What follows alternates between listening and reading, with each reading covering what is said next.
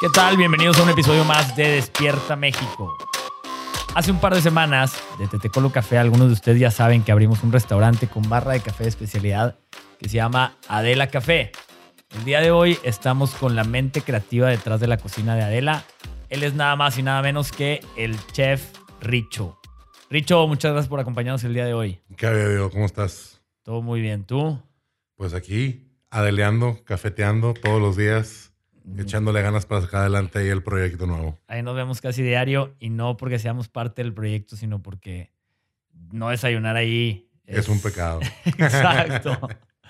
Muy bien, Richo. Oye, pues bueno, ya llevamos tiempo conociéndonos, eh, sobre todo un poco más desde que empezó este proyecto. Yo sé que tu familia ya lleva varias generaciones involucrada en el tema de la cocina. Sé la pasión que tienen de tu hermano, tu mamá, tu abuela y tú con todo el tema de la, de la cocina, pero platícanos un poquito más de esos orígenes de tu pasión. ¿De dónde, de dónde nace ese amor por la cocina? Pues mira, básicamente en, en mi familia, si no cocinas, estás fuera de la conversación. En mi familia todos cocinamos, a todos nos gusta comer, que es lo más importante, ¿no? Porque puedes cocinar y no- si no te gusta comer, pues no cocinas con cariño, no cocinas con pasión, no cocinas con amor, ¿no? Eres juez y parte. Así lo es. Entonces, en, en nuestra casa, mucha de la convivencia familiar era alrededor de la mesa. Eh, cuando yo tenía como ocho años, a mí me encantaba que mi abuela nos preparara un espagueti mamá rosa con salchichas. ¿Ok? Entonces, una de esas veces que yo llegué de que a mi abuela del lado de mi mamá le decimos abuelacha. Ok. Entonces yo, abuelacha, abuelacha, oye, hazme el espagueti. Y me dice, no, no, no, yo no te voy a hacer nada. Ven y hagámoslos juntos, ¿no? Ujú. Entonces empezamos a hacerlo juntos y me empezó a decir la receta, cómo cocinar la pasta, cómo hacer la salsa, cómo hacer todo, el- todo, todo, todo el tema, ¿no? Y la siguiente vez que se la pedí, su respuesta fue, no, tú ya te sabes la receta, hazlo. Ok, una sola oportunidad para aprendértela. Ajá. Y de que en mi cabeza, digo, obviamente no lo razoné así, Ajá. pero en mi cabeza es, tengo ocho años, me voy a quemar, ¿no? Entonces fue que, no, pues estoy muy chiquito, yo no sé hacerla. Y me dice, bueno, vamos a hacerla, pero tú me dices qué hacer, porque yo no me acuerdo. Ok, ok. Yo no me acuerdo, tú dime qué tengo que hacer. Y así era la dinámica. Cada vez que yo le pedía algo, esa es la dinámica. Una vez lo hacía conmigo, la siguiente vez yo tenía que decirle qué hacer, ¿no? Oye, buenísimo, maestro. Y así, y así empezamos con, con, ese, con esa dinámica con diferentes cosas, ¿no? Y luego ya, pues avanzando los años, ya que yo era cocinero y demás, un día me aceptó que yo entrara a su cocina en el palestino libanés, Ok. eh, a que le ayudara un verano, ¿no? Ajá. Y para mí era pues medio intimidante porque quieras que no, pues es la chef ejecutiva. ok. Ella era pues, la chef ejecutiva del Ella Palestino. fue la chef ejecutiva del palestino libanés como 28 años. Órale. Entonces sí, sí tiene su carrera bastante transitada, ¿no? Creo que a varios de los que están escuchando nos ha tocado probar esa cocina. El buffet de los domingos. El buffet de los domingos, buenísimo. Muy bien. Oye, y entonces ahí empieza ya tu amor. Por, ¿Desde el principio te diste cuenta que amabas la cocina o era porque se te antojaba esa comida y la querías comer, tuviste que empezar a cocinar? Pues sí, básicamente por gordo, por antojado, eh, tenía que aprender a, a- a cocinar las cosas, ¿no? Eh, y de ahí, pues realmente nace lo que es, lo que es Adela, Ok. porque mi abuela se llama Adela Mayerling. Ajá. Entonces, como ella nos inculcó tanto el amor eh, por la cocina, y a pesar de ser una familia de origen libanés, no se perdían los valores de la cocina mexicana, pues obviamente Adela Café es pues un tributo a mi abuela que nos enseñó eso a mí y a mi hermano. ¿Cómo empatas ese tema que mencionas de, pues de origen libanés, pero no se pierde la esencia de lo que es la cocina mexicana? Pues mira, últimamente la cocina o la cultura libanesa ha tenido tanta eh, permeación o ha tenido tanta aceptación dentro de la cultura mexicana porque somos culturas muy similares. A pesar de estar separados por muchos kilómetros, son culturas en las que la mamá, la abuela, tiene un peso increíble Ajá. en la familia. Y son culturas que también van muy alrededor de la mesa, ¿no? El mexicano también crece alrededor de la mesa, todos juntos en la mesa limpiando los frijoles para que la mamá los cosa. Acá, yo me acuerdo de escenas donde mi tío Elías tenía una taquería y había que separar tortillas. Ok. Entonces nos juntamos todos en la mesa del comedor y nos poníamos a separar tortillas. Órale. O a separar los chiles para hacer la salsa. De hecho, yo no soy muy adepto al picante. Y una de las historias del por qué dicen que yo no soy adepto al picante es porque una vez de niño estaban separando los piquines para hacer la salsa de chile piquín de los tacos de mi tío. Y yo llegué, ay, mira, uvas. Y agarró un moncho y nos metió la boca fuego. Y me enchilé como nunca. Eh, entonces desde ahí dicen que no me gusta el picante. Pero sí, eh, es eso, ¿no? Son culturas que crecen alrededor de la mesa y eso hace fácil que pues la convivencia y el aprender las recetas sea mucho más sencillo, ¿no? Que bueno, me ha tocado ver cómo para ustedes, pues sí, lo, son muy, muy fieles a esa cultura de la, de la sobremesa, ¿no? Y como la, la hora de la comida, y tú lo viste, me ha tocado ver con tu hermano. Eh, en un principio a mí me encantaba poner juntas, Juntas. en la hora de la comida. Sí. Yo soy súper godín con mi topper porque soy mucho de. Es que pierdo mucho tiempo si me voy a comer a mi casa. Y pasaba mucho que yo ponía juntas en la hora de la comida y me odiaba. Tu hermano Claro. Alejandro me odiaba porque le interrumpía su hora sagrada, ¿no? Sí, sí, sí, es que aquí, de, o sea, de toda la vida, de 2 de la tarde a 4 de la tarde, No me hables. es con la familia, es comida con la familia, es comida, un momento de descanso, porque obviamente hay una sobremesa larga, El mal del puerco después. hay que cuidar el mal del puerco y luego ya nos retiramos, ¿no? Pues qué envidia. En, serio, creo que es súper importante esa parte y me encantaría yo ser súper, súper fiel a, esa cultura también. Oye, bueno, Richo, pues tú sabes que en, en Tetecolo, eh, y lo has visto plasmado también en, en Adela, nos encanta la cultura mexicana. Nos encantan los colores. No le tenemos miedo a usar muchos colores. Nos encanta lo que es las artesanías mexicanas. eh, todo lo que es, es, eh, todo lo que involucra sus fiestas, eh, su gastronomía, Claro. etcétera. Y México en el mundo también es conocido por todo esto. A lo mejor en algunas partes más por la fiesta, en otras partes, a lo mejor en Latinoamérica por sus novelas. En Brasil, por ejemplo, el Chavo del Ocho es súper, súper famoso. Sí, sí, sí. Este, pero bueno, ¿cómo crees tú que, que es refleja, o se refleja en el mundo la gastronomía mexicana? ¿Cómo crees que nos ven? Digo, lo platicábamos hace rato, desde el 2010, eh, que mencionabas antes de que empezáramos a, a grabar. Pues la cocina mexicana fue declarada patrimonio Intangible de la humanidad. por la Entonces, sí, por la. UNESCO. Entonces llegan y te dicen, la gastronomía mexicana es algo que está heredando la humanidad, ¿no? Ajá. ¿Por qué la está heredando? O sea, ¿por qué es tan importante, no? ¿Por qué la declaran patrimonio intangible? Y, y yo te comentaba que podemos ver la similitud de lo que sucede, por ejemplo, en Nueva York o en varias ciudades de Estados Unidos donde te dicen, ah, es que it's a melting pot, ¿no? Todo, todo aquí viene y todas las culturas se juntan. Ajá.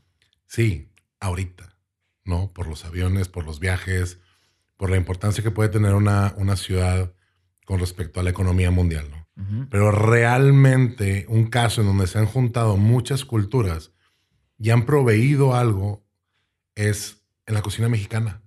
Ok. ¿Por qué? Tú has tenido migración de árabes fuerte, tanto, tanto sirios, palestinos como libaneses, ¿no? En el área de Tijuana, Mexicali, tú has tenido una migración increíble de asiáticos, ¿no? Ahora, por ejemplo, en Monterrey estamos recibiendo mu- mucho coreano. Sí. Entonces, ¿cómo te explicas que la comida típica de Mexicali es la comida china? No, no, me la- hay no me nada la más. sabía esa, no me la Sí. sabía. En, en- tú vas a Mexicali y le dices, oye, sírveme algo tipo de Mexicali. Y te dan con un arroz frito. Y con sour chicken. Ok. ¿Qué está pasando aquí? No, no tienen frijoles. Pero no tal tienen- cual o es tropicalizado a lo mexicano. No, pues obviamente todo tropicalizado, ¿no? Aquí el sushi le metimos Arrachera. arrachera, trompo, lo- Sí. frito, Pastor. frijoles. Sí, no, no, no. Es eso. El mexicano, lo que le muestres, lo hace suyo. Ok.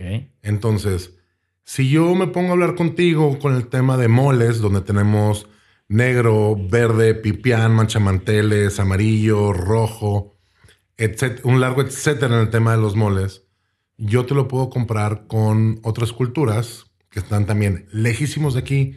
Y tú dices, pues, ¿qué tiene que ver eh, un mole con un curry? O, porque aparte en curry tienes curry chino, japonés y hindú. Ajá. ¿Qué tiene que ver la tortilla de harina con el pan nan hindú? ¿Qué tiene que ver no sé, el uso excesivo del jocoque en el norte. Cierto. Ok. El comparar la mantequilla, el uso que le dan la mantequilla en la cocina francesa, en donde te dicen, tú quieres cocinar francés, necesitas tres cosas. Mantequilla, mantequilla y más mantequilla. ¿No? Entonces tú quieres cocinar mexicano. ¿Qué necesitas? Manteca de puerco, manteca de puerco y más manteca de puerco, ¿no? Desde el norte hasta el sur. Y luego también tienes el tema en el que yo veo la gastronomía del mundo eh, muy reflejada en México, porque México es de los pocos países que tienen tanta riqueza de- en, tus, en sus ecosistemas que te dan Una la materia prima. La materia prima. Tienes cocinas súper ricas en vegetales y en, y en técnicas y en uso de granos y demás en, en Oaxaca, en Puebla. Eh, tienes los exóticos en Chiapas, el consumo de chita- chica- eh, chicatanas, la hormiga chicatana, el escamol. eh, comes hormigas, gusanos, de Grillos. todo, ¿no? Grillos. Yo soy fan de los grillos. Y luego terminas en el norte del país y ves otros tipos de conservación como la carne seca, Ujú. Eh, panes de manteca, ¿no? Panes de nata, panes de pulque, que curiosamente el- el- en el norte no se consume el pulque, pero hay muchos productores de pan de pulque. Más que Nadela. Pues en Adela el pan de pulque, pero pulque, pulque, pulque no Ajá. tenemos aún, ¿no? Es una bebida muy tradicional del centro. Ahora, lo tienes el, el dilema eterno de, de la quesadilla, ¿no? Del taco de harina, del taco de maíz. Aquí en el norte es inconcebible no tener tortillas de maíz y de harina. Claro. Tú vas al centro y hariina. ¿Para qué? Ni que fuéramos Claro. regios. Sí, sí. Hijo, no sabes lo que estás perdiendo porque machacado con huevo en harina. Dios mío, ¿no? Tortilla de harina con gloria derretida. El Ándale. postre. Claro, totalmente. Oye, entonces, y te iba a preguntar, y hace rato mencionaste algo de, de eso. Entonces, no es que la cocina mexicana esté reflejada en las otras gastronomías, sino que las otras gastronomías del mundo están reflejadas en la cocina mexicana. Claro, y, no, no es un tema de que necesariamente fue por migración, sino que simplemente a una persona se le ocurrió secar pescado en Finlandia, porque lo que tiene es pescado, y aquí en el norte decidieron secar una vaca, porque lo que había era vaca. Pero son, son muchas técnicas de conservación que han descubierto diferentes culturas en diferentes tiempos y la las han aplicado a los productos que tienen a la mano, ¿no? Yo te puedo hacer algo similar, por ejemplo, el ceviche. Ajá. El ceviche se lo pelean muchos países, ¿no? En el tema, Perú se siente el rey del ceviche, pero después el, en Chile también dicen, no, es que el ceviche también. Y luego pues te vas al norte y decimos, no, pues es que el ceviche también es de acá del norte y los aguachiles también. Y están ahí en la pelea de Sinaloa, Mazatlán, todo el mundo de que, a ver, yo soy el del marisco. Y dices tú, ¿y los japoneses? Ajá. También, ellos son los del marisco, ¿no? Y cambian las utilidades en qué es lo que aprecia cada cultura de- del producto que está consumiendo. Por ejemplo, en Japón el tema con los pescados es siente la sutileza, ¿no? De Ajá. cada sabor. Por eso lo consumen crudo, ¿no? Porque cada uno tiene ese sabor súper sutil. Son más eh, conscientes de que tú puedes tener el mismo, el mismo atún, pero que son en lugares distintos. Por ejemplo, el tema que ves con el salmón. Alaska, chileno, que si... De criadero, sí. De criadero, que si tuvo que nadar río arriba o nada más Ajá. estuvo ahí sentado comiendo, ¿no? Y ves el cambio de coloración del salmón, ¿no? ¿Y en qué se traduce eso? Que también sabe distinto. Que la textura es distinta, ¿no? Tú tienes un salmón de granja que no tuvo que nadar contra corriente nunca. La textura va a ser distinta Claro. a un wild salmon que tuvo que andar nadando contra corriente y, y creció en aguas gélidas, por ejemplo, el, el de Alaska, Ajá. a las temperaturas que crece el chileno. Entonces, todas esas diferencias tú las puedes ir aplicando en, en mil productos. Por eso la gente o el resto del mundo se sorprende tanto de la gastronomía mexicana porque dicen, oye, Es una gama de variedad increíble. Porque tú tienes, por ejemplo, chorizo. Tú tienes chorizo en toda la República. Pero un chorizo, un chorizo toluqueño a un chorizo del norte es un sabor totalmente distinto. Y muchas veces pueden ser los mismos ingredientes. Y lo que cambia es la proporción del ingrediente y te cambia todo el perfil de sabor del mismo producto, ¿no? Eh, también el, el, animal, ¿no? ¿Cuál es la diferencia entre un puerco y un lechón? ¿Por qué saben distintos? Por la edad, por el esfuerzo, por la alimentación. Entonces, todos esos detalles van cambiando eh, el trato que tú le das a un, a un ingrediente y el trato que los mexicanos le dan al ingrediente, sobre todo, por ejemplo, se ven los moles, el respeto a cada ingrediente y el uso, por ejemplo, del picante como un sexto sabor. Hay un chef aquí en, en México que se llama Lalo Plasencia, que él investiga mucho ese tema, ¿no? El, chile, el picor como un sexto sabor, ¿no? Amargo, dulce, ácido.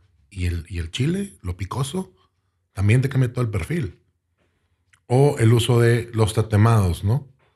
Híjole, sí. Vemos mucho el tema de, y ahorita se volvió súper famoso y todo el mundo, ah, yo soy un smoker y es, soy tejano o soy de Memphis o soy Georgia y, todo el mundo tiene su escuela de ahumado, ¿no? Y nos ponemos a ver al norte. Pero nadie maneja mejor las cenizas que el mexicano. En los moles, en los eh, pozos para hacer barbacoa, enterrar el uso del maguey, el uso de la hoja de plátano, que muchas veces, por ejemplo, en el mole, oye, las tortillas que se quemen. Si tú pones la tortilla tostada o la pones quemada, tu mole va a saber distinto. ¿Por qué? Porque va, a faltar ese amargocito que te da el carbón, ¿no? Y acá nos encantan las tortillas quemadas. claro, la tortilla ribeteada es. Wow, no, bruto, porque ese, ese, ese quemadito del maíz te da un perfil de sabor muy distinto al, tostado normal, ¿no? Que, por ejemplo, tú lo puedes traducir, eh, por ejemplo, moviéndolo a tu, industria predominante, que es el café, pues los tostados. Son diferentes. Y un mismo grano va a tener un perfil de sabor distinto con cada grado de tostado. Y con cada método de extracción también cambia por completo. Totalmente, digo, para la raza que nos escucha, si quieren ahondar más de ese tema, nos pueden visitar en Adela y en Adela tenemos diferentes métodos, diferentes grados de tostados, diferentes métodos de hacer las infusiones. Cafés invitados, diferentes alturas. Cafés invitados de diferentes alturas, diferentes regiones, en donde vas a poder ver como un mismo ingrediente, dependiendo del trato que le des y de dónde viene, cambia totalmente el perfil de sabor. Órale. Y que la gastronomía mexicana junte todo esto, pues también tiene que ver un tema, el tema mediático, ¿no? Que, finalmente la gente ya descubrió gastronómicamente México. Así como también en el pasado descubrieron gastronómicamente Perú, descubrieron Italia, descubrieron Japón, descubrieron Francia. Y son cocinas que fueron teniendo su popularidad, ¿no? Sí, justo ahorita aprovecho que mencionaste Perú y te iba a preguntar si tuvieras que comparar la riqueza que tiene México en cuestión de gastronomía no necesariamente en Latinoamérica, en el mundo. ¿Contra quién lo compararías? ¿Con quién crees que está a la par? ¿Contra quién dirías, híjole, si nos pusieran a competir contra ellos? Eh, Mira, tienes un tema en donde tú puedes comparar por regiones, pero um, la India es un país enorme, ¿no? Es un país enorme con muchas, dentro de su cultura, hay muchas subculturas, ¿no? Tienes personas que predominantemente por religión no consumen carne y lo tienes gente que sí es carnívora, que no le importó la religión, no le importó las costumbres y consumen carne, ¿no?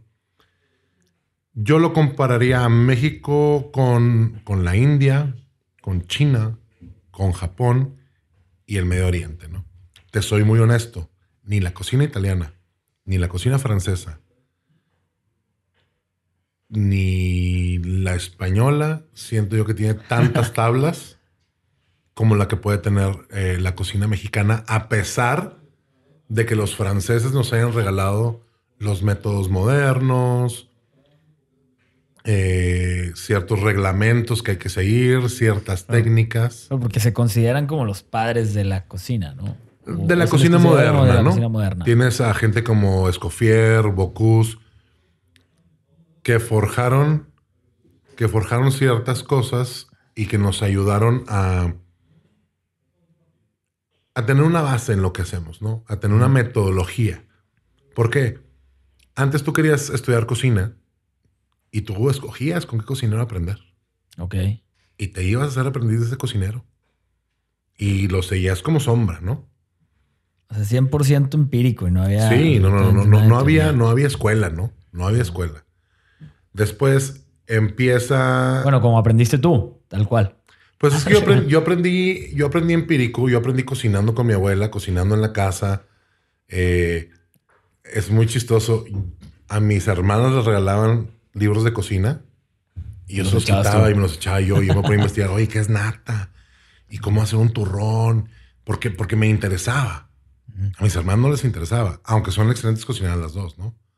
Pero no les interesaba y a mí sí me interesaba porque yo veía a mi abuela, ¿no? ¿Y tú crees que eso de haber, haber sido tu primer acercamiento con la cocina de manera empírica y no a través de, de libros tal cual, crees que afectó mucho tu estilo de hoy? ¿Crees que te da alguna ventaja o que por lo menos la perspectiva desde Definitivamente, porque yo siempre, yo estudié cocina, mi razonamiento fue, si mi abuela no estudió y está donde está, pues si yo estudio, voy a poder cobrar más. Órale. Literal. Con el papel. Con el papel. y últimamente, no terminé con el papel a como lo acostumbramos en México. ¿Por qué? Porque yo no terminé mi educación aquí. Yo la terminé pues paseándome por Europa y Estados Unidos. En la calle. En la calle, cocinando, ¿no? O sea. Haciendo portafolios, tal cual. Pues sí, porque realmente, por ejemplo, en, tuve una experiencia en Austin, Texas, que me dejó súper marcado. Y si algún día nos escucha el chef Philly, le mando un gran abrazo. Pero él literalmente aprendió con el, con el modelo antiguo, pero él aprendió cocina japonesa. Ok. ¿no? Yo estaba como, pues yo entré ahí como sushero, ¿no? Para ir aprendiendo. Era un, concepto que se llama, o se llamaba, no sé si perdure todavía, te soy esto, en Austin, Texas, sushi caliente. ¿No? Fusión japonesa con mexicana. Eh, los dueños venían de Veracruz. Órale. Se trajeron a un gerente y al chef Philly y él había aprendido desde bien chiquito, a los 14 años, lo metieron a trabajar en un restaurante japonés con un chef japonés y él aprendió siguiendo al chef. Y yo le decía, es que ya, deme el cuchillo porque ya quiero aprender a hacer sashimis y sushi y nada. Y me decía, ¿qué? Llevas dos semanas aquí. ¿Sabes cuánto tiempo me tomó a mí para tomar un cuchillo? Dos años. Y, le, y yo le respondía, pues aquí no tenemos tiempo para eso, chef. Ya tenemos que abrir en un mes. y se atacaba de la risa. Pero es con el único chef que, me hizo valorar el tema de seguir a alguien, porque él me decía, yo aprendí, yo llegaba a la cocina a las 7 de la mañana y pesaba todos los ingredientes, porque el chef no me daba ni cantidades, ni... No me reconocía como cocinero en la cocina. Yo era su sombra. No me validaba, no me hablaba por mi nombre, no nada. Me trataba como un perro. Así, me decía el chef Philly, ¿no? Y al final de la noche, yo todo el día me pasaba observando cómo cocinaban, qué hacían, qué le echaban a qué, tal, iba anotando en mi libretita, ¿no? Y al final de la noche, yo volvía a pesar todos los ingredientes de la cocina. Y veía cuánto se había consumido de cada ingrediente. Órale. Y luego me fijaba cómo se había usado cada ingrediente en cada receta. Y yo iba descifrando. La receta final. La receta final. Cuánto le había puesto de cada cosa a qué. Uf. Y a mí no se me, o sea, para, para mí mi camino no fue tan difícil, ¿no? Claro, no, pasión pura. Pero fue un chef con el que literalmente aprendí un montón y en un punto llegamos hasta bronquearnos tan fuerte que me dijo, órale, a golpes, a, a golpes. Y me impresionó porque el señor se quita la filipina, la dobla, la pone en la mesa, vente cabrón. Órale. Y yo, no, no, no, chef, perdón, perdón, no, es que conmigo no va a estar jugando. Órale. Entonces sí me quedé muy impresionado porque pues, he tenido chefs que te aventaban el plato. Claro. O te ponían a pelar kilos y kilos, kilos de papa. O sea, sí es tal cual como lo hemos visto en las películas. Detrás de la cocina es un nivel de estrés. Cañón. La verdad, ahorita con las generaciones de cristal está un poquito más. Yo me acuerdo, yo fui maestro mucho tiempo. Fui maestro en VM a nivel nacional. Fui maestro en el IRH aquí a nivel local. Y era un tema de que los maestros, bueno, los alumnos te reportaban de que es que el chef me habla bien mal. Es que el chef me grita es que el chef me pide cosas que yo no puedo hacer. Y yo me acuerdo cuando yo estudiaba, decir eso era nada más ponerte de pechito para que te fregaran. Una buleada. Pues no buleada, literalmente negreada, explotación y demás, ¿no? Y eso era en la escuela, porque a mí me tocó pues la bendición de, empezar en una escuela en donde yo tenía chefs de todo el mundo enseñándome sus cocinas, ¿no? Pero también al mismo tiempo yo ya estaba cocinando fuera. Yo ya estaba cocinando todo el tiempo porque trabajaba y estudiaba. Y en las cocinas afuera era peor que en la escuela. Entonces yo le decía a mis compañeros, trabajen y estudien. Si tienen la posibilidad, trabajen y estudien. Porque el día de mañana ustedes van a salir y van a decir, ah, sí, yo soy chef. Y la respuesta van a decir, chef, ¿de dónde? Del libro, nada más. Del libro. Y ni siquiera del libro. Porque el ser chef representa que eres jefe. Chef significa jefe. Ok. Vamos a ver eso. ¿eh?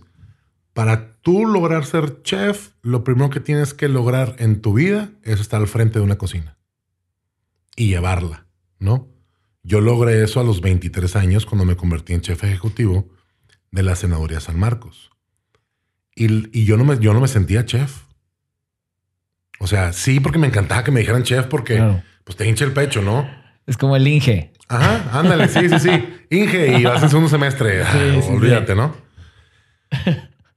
Pero, por ejemplo, también uno de lo que, de las primeras cosas que me dijeron fue, por ejemplo, en ese trabajo, yo en un trabajo anterior había tenido una señora que me hacía la vida imposible, la señora Lupita, ¿no? Y literal, así se llama, ¿no? Me hacía la vida Lupita, esperemos que esté escuchando en este momento. Sí, escúchame, Lupe. Y mi primer chamba llegando a ese restaurante fue, me contrata el dueño y me dice, sí, pero tu primer responsabilidad es correr a la persona que está en tu puesto. Y entro yo a la cocina y que me encuentro doña Lupe. Ella era la que... Ella era la jefa, ella era la que tenía que correr. o sea, este era tu siguiente trabajo después de que habías estado con ella. Con ella y que me ha hecho la vida imposible. ok. Ok. A ella la corren por situaciones... Mm, no me acuerdo. Y yo también me salgo del proyecto, que se llama Las Tres Cocinas en San Nicolás, eh, con Hoteles Óptima. Y se topan en el siguiente proyecto. Y nos topamos en el siguiente proyecto en San Pedro. Bueno, señora Lupita, esperemos que no esté escuchando esto. No, y si está escuchando, digo, pues la corrieron por algo, ¿verdad? Pero sí, mi primer chema fue correr a la señora. Y la corrí. Qué difícil. Y pues ni modo. Y, y la forma en la que yo validaba el trabajo que estaba haciendo para sentirme yo bien, yo invitaba a mis maestros de la escuela, ¿no? Los primeros chefs que invité, que hoy en día tengo la, fortuna de decir que son mis amigos, porque trabajé con ellos. Con uno trabajé ya en Austin, con el chef John, John uh, Simpson. Y el chef Christopher, ay, se me olvidó el apellido, pero es austriaco. Pero es el chef extranjero que se siente más mexicano que yo conozco. Ok. ¿Trabajaste con él acá? Mm, eh, fue mi maestro acá. Ok. Con el chef John Simpson trabajé en, Austin, Texas, ¿no? Tuvimos la fortuna de encontrarnos allá. Pero con ambos seguimos, sigo hoy en día hablando con ellos periódicamente. El chef John se quedó en Austin, se casó. Y el chef Christopher está en Austria. Órale. Se regresó a Austria, se llevó a su esposa de Puebla. Mexicana. Y a sus hijos mexicanos se los llevó a vivir a Austria. Órale. Pero sí, es súper interesante también ver cómo vienen los cocineros extranjeros y se quedan enamorados, no, no nada más de México y de su cultura y su gente. Todo eso es un añadido a que se enamoran de los ingredientes, que se enamoran de la cocina, que se enamoran de las técnicas, que se enamoran. No hay producto que no tenga un tratamiento o que tú lo puedes agregar en la cocina mexicana. Por ejemplo, un, un chef eh, que es muy adepto a mezclar técnicas extranjeras y sabores locales es Adrián Herrera, el chef Herrera. Ajá. Él es un apasionado de la cocina asiática. Le encantan las técnicas asiáticas.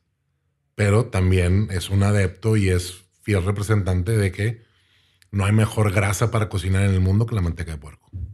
Claro. Sí, me ha tocado comer en alguno de sus restaurantes y se siente la manteca. No, claro, y te lo juro, es la más saludable. Ni la mantequilla, ni el ghee. Y te van a decir la gente, no, es que el aceite de coco, el de girasol, el de aguacate. Eh, claro. La manteca de No hay puerco. nada como la manteca. Oye, y algo bien interesante también que dices, no hay ingrediente que no puedas este, agregar a, a diferentes platillos del mundo. También algo que me impresiona es la comida típica mexicana es comida de todas horas, ¿no? O sea, no, no puedo pensar así a bote pronto la comida típica de algún otro país que te puedas comer para desayunar. O sea, que puedas desayunar, comer y cenar. Y pensando en México, es que tenemos los tacos, tamales, tostadas, gorditas. Yo he desayunado, comido y cenado cualquiera de estos cuatro, ¿no? No hay nada que no puedas meter en un taco. Bueno, también. Hasta los chilaquiles, tacos de chilaquiles, Torta de tamal. torta de tamal, las famosas bajolotas, ¿no? Debimos de haber Pero hecho esto realmente- con comida, ¿eh? Mm, Nada más tenemos se escucharía café, así nada más de- todo el tiempo, ¿no? Pero sí, el, el- el taco. El taco es el estandarte de la cocina mexicana y es lo que nos ha puesto en el taco y el mole. El taco y el mole. Pero también piensa y ponte a analizar cuáles son las bases. Y es muy chistoso. Hay un stand-up de Sofía Niño de Rivera Ajá. que dice, no, mira, es que agarra la tortilla y le pones pollito y le pones queso y le pones salsa y pues es un taco de pollo. Y luego le envuelves y es una flauta. Y luego le echas la salsa encima y es una enchilada. O haces un sope. Y son los mismos cuatro o cinco ingredientes En diferente presentación. y en diferente presentación. Porque con los mismos ingredientes te puedes hacer un taco, un sope, una flauta, una enchilada, una empanada, un burrito, un envuelto, y son los, o sea, si yo te digo, tenemos maíz, pollo, salsa verde y queso, tú te puedes preparar 10 platillos mexicanos con esos cuatro ingredientes. Órale. Después hacemos uno con video para que lo vean un, un instructi- instructivo de, de Chef Richo. Sí, de, de, ¿qué, tan, qué tan multi- multifacético puede ser el ingrediente? no? Dependiendo de tu humor. Oye, y de hecho, creo que mucho de eso viene también, que es algo que me impresiona mucho de México, que no ves en otras culturas, es el tema de la comida, comida popular. Sabemos dos extremos eh, en la cultura mexicana gastronómica. Este, desde los mercados, los puestos, eh, todo lo que vemos en, en la calle, los vendedores ambulantes, hasta la cocina gourmet. Ahorita que dices, bueno, con tres ingredientes puedes hacer un platillo, puedes hacer 10 platillos diferentes o con cuatro ingredientes. Claro. También con los mismos ingredientes puedes presentar un, un taco de arrachera de 10, 15 pesos y me ha tocado ver tacos de arrachera de 120 pesos la pieza o hasta más, ¿no? Y, lo, y cambia únicamente la presentación y que el plato es de vidrio versus el plato Y la renta del ¿no? lugar. Y la renta del lugar. Y la renta del lugar. Bueno, Gallo ya se- si nos metemos a detalles, muchas cosas. Buenas tardes, Gallo 71, ¿cómo estamos? ¿Me escuchan? Gallo 71, ¿me escuchan? Pero e, es, es impresionante y creo que creo que una ha afectado a la otra. No sé cómo ves tú la cocina gourmet mexicana, cómo se ha inspirado en el tema popular y ahora vemos que se pone de moda el tema popular, obviamente traído, obviamente freseado, ¿no? Este, Claro, no, totalmente. Y mira, ahí lo vemos porque empieza, hay una investigadora y la raza que es fan del- de, de los investigadores culinarios me van a crucificar porque no me acuerdo al 100% si es Diana Spencer. Pero hubo mucho investigador mexicano y hubo mucho investigador gringo que vienen aquí a, a ver, pues, qué onda con la comida mexicana. Y luego se dan cuenta que realmente el donde se cocina o do- donde nace la cocina mexicana es en la calle, ¿no? El puesto de tacos, el puesto de garnacha, eh, la señora haciendo, no sé, el caldo de piedra a la orilla del río. Y el mismo cocinero mexicano se da cuenta que no porque en la esquina de tu casa hayan vendido esquites con tuétano toda la vida, significa que es algo común y corriente.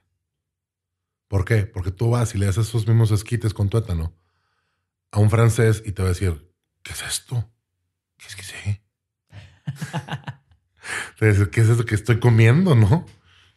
Porque, porque estás increíble, porque es un perfil de sabores que ellos nunca han probado, ¿no? Yo te puedo decir que cualquier queso mexicano se puede agarrar a madrazos y ganarle a cualquier queso francés. ¿Cómo puede ser que el chocolate suizo todo el mundo diga, no, es que el chocolate suizo? A ver, espérate, espérate. El chocolate es mexicano. Claro, claro. De hecho, el mejor chocolate está aquí. Ya es denominación de origen en Tabasco, ¿no? claro, claro, sí, sí, sí, ¿no? Y, y hemos ido construyendo precisamente, a ver, date cuenta, ¿hace cuánto no has escuchado y las primeras veces que escuchaste de dominación de origen en tu vida fue en tus primeras conversaciones con respecto al jamón ibérico y al champán? Claro. Ahí fue donde, ah, denominación de origen, porque, wow, no. Porque fue la misma gente orgullosa de su producto que dicen, a ver, no, no, no, no, no. Tu jamón no es bellota negra. Tu jamón, si va a ser bellota negra, tiene que ser aquí, porque son estos marranos comiendo estas bellotas, este tipo de marrano, en este tipo de tierra, en ese tipo de clima. Por eso ellos hicieron un, un, preámbulo a lo que hoy en día nosotros lo gozamos con el tema del chocolate, con el tema del tequila, con el tema del mezcal, por ejemplo, sobre todo en el tequila. ¿Por qué empieza eso? De repente empiezan los japoneses y los chinos a decir, ah, no, yo también puedo, yo también puedo, yo también puedo, y empiezo a hacer mi, mi, desmadre y empiezo a hacer mis, mis propios eh, tequilas, mezcales, porque los chinos y los japoneses, pues, si para algo son buenos, es para replicar y mejorar. Claro. ¿No? Porque si te replican y si te mejoran, ¿no? Sí, Beneficio, precio, calidad. Xiaomi, ¿no? Entonces, empiezan ellos a tratar de hacer su despapalle y los productores de tequila en Jalisco dicen, a ver, no, no, no, espérate. El tequila se hace acá. El tequila es de aquí y con los minerales de aquí y etcétera y etcétera, etcétera. Hace muchos años yo me topé un productor de puros y me decía, es que mis puros son habanos cubanos. Y yo le dije, ¿dónde creces tus plantas? En México, no son cubanos. No, sí, pero es que yo, él fue a Cuba analizó la tierra y viajó por todo México buscando una tierra similar o lo más cercano para poder eh, hacer esos eh, puros cubanos que supieran a puro cubano, pero que no tuvieran las restricciones comerciales que tenía Cuba y poder mandar a los Estados Unidos. Y te lo digo porque yo vendía esos puros en Austin, Texas. Ok. Ok. Y me tocó sentarme con mucha gente y lo probaba y decía, pues es que no, no detecto la diferencia.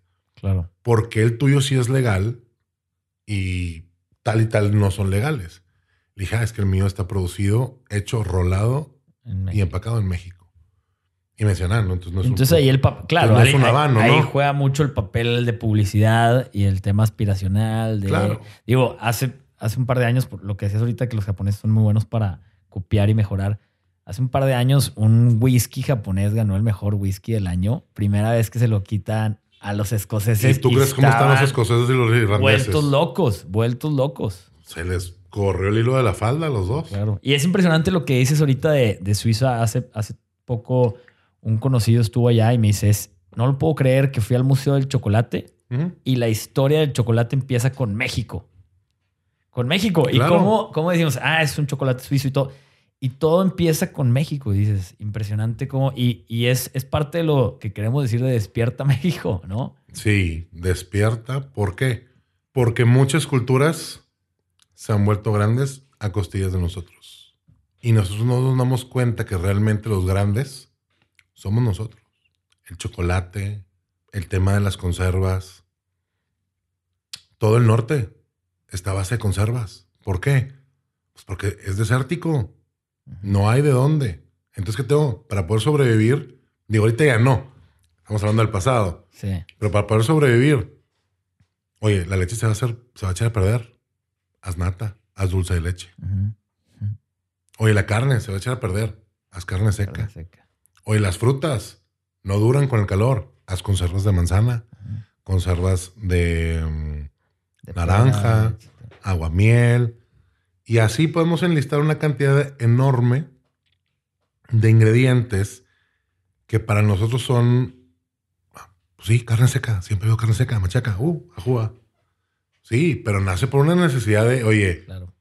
nos vamos a quedar sin comer porque el animal se va a morir, la carne se va a echar a perder. ¿Qué hacemos? La creatividad mexicana, órale. En sí, por- porque realmente tú te vas, por ejemplo, en Estados Unidos y tienen, también tienen su carne seca. Es jerky. El beef jerky. el beef jerky, ¿no? Pero la diferencia principal entre la carne seca mexicana y el beef jerky es que el beef jerky es marinado y secado. La carne seca es salada y secada. No se marina, no se le agrega sabores. Es simplemente la carne. Pero luego también tienes diferencias entre el país, porque tienes la cecina, Ujú. tienes el tasajo, tienes la carne seca. Y es el mismo ingrediente. Literal, son los mismos ingredientes con un tratamiento un poquito distinto. La cecina no la secan, nada más la salan. Órale. ¿Ok? Lo del tasajo, ese sí. Literalmente es la cecina seca. Y luego tienes la carne seca, es más delgada que todas las demás. Y luego de ahí tienes la machaca. Por ejemplo, un cliente en Adela me decía, es que lo que yo comí con la machaca Adela es, una, es un vil atropellado. Y le dije, no, no es un vil atropellado porque lleva huevo. Me dice, sí, pero el huevo no está revuelto. Y yo, porque no es machacado con huevo, es machaca. Me dice, ¿cómo? ¿Cuál es la diferencia? Y yo, machacado es la carne pulverizada. Machaca son los trazos de la carne, ¿no? Y un machacado con huevo, pues es la carne pulverizada revuelta con el huevo. Y un machacado, pues es la carne machacada. Y tú decides si le pones limón y sal Ajá. o le pones salsa tatemada y la revuelves. Si lo sirvo solo, la pura machaca sazonada, ¿ok? Eso es un atropellado, Ok. ¿ok? Si yo ya te le pongo huevo, pues ya no es un atropellado. Podría decir, ah, pues es un omelette de huevo con atropellado de carne seca en la parte de arriba. Ni yo me sabía esas No. diferencias. Pero Entonces soy sí, fan son- de, de la machaca de. Son matices, son matices que a veces te dices tú, híjole, pues entras en el dilema de la quesadilla con queso y sin queso. Te iba a hacer esa pregunta. ¿Con queso o sin queso, chef? Ok, echar muchos en contra Mira. aquí, de- independientemente de la respuesta. Ahí es muy, muy, muy sencillo y espero que cualquier persona que tenga o se ponga enfrente a esta pregunta conteste de la misma manera y respondan, por favor, no hagas preguntas estúpidas. ¿Por qué? Quesadilla. Es todo lo que tengo que decir. Muy bien. In the name. Bueno, a crepo. Muy bien. Y creo que ya nos extendimos un poquito en tiempo. Entonces, nada más para terminar, tengo tres preguntas más. Chef, ¿tu comida favorita para comer y tu comida favorita para preparar y por qué? Mi comida favorita para comer, las quesadillas. Te lo juro. Y para preparar, la paella valenciana. Me divierte mucho preparar paella. Órale. No, no me ha tocado probar esa, esa paella tuya. Ya te tocará. pondremos pronto, fecha. pronto. Segunda pregunta. ¿Con quién te gustaría cocinar vivo o muerto? Se vale. Mientras me dure mi abuela, con mi abuela. Órale. Me gustó esa respuesta. Y por último, la pregunta obligada que hacemos en todos los episodios. Chef Richo, ¿qué es estar despierto? Híjole. Si lo vemos con el tema y siguiendo el lema de Teteco, lo que es Despierta México, es simplemente estar consciente de las virtudes, los valores y las armas que tienes para hacerle frente al día con día. Y la verdad, México tiene todo para estar en la punta y lo estamos desperdiciando y hay que aprovechar. Eso. Eso. Aquí, aquí, aquí le vamos a subir el volumen a, a esta parte. Grábense esta parte. Bueno, sin más, muchísimas gracias por acompañarnos, Chef Richo. Ahí los esperamos después en Adela Café para que puedan probar un A sus órdenes, se los espero a todos y Ahí está, lo van a reconocer luego. luego. Es el chavo grandote con la boina que se da vueltas por el restaurante. Ahí lo pueden interrumpir, le pueden cuestionar el, El que tema de se la parece machaca. Alejandro, pero no es Alejandro. Exacto. Y a quien no concuerde con su respuesta de la que sería, pues ahí se la puede ir a criticar directamente. Bring it. Bueno, muchas gracias. Este fue un episodio más de Despierta México. Esperamos lo hayan disfrutado y nos vemos a la próxima.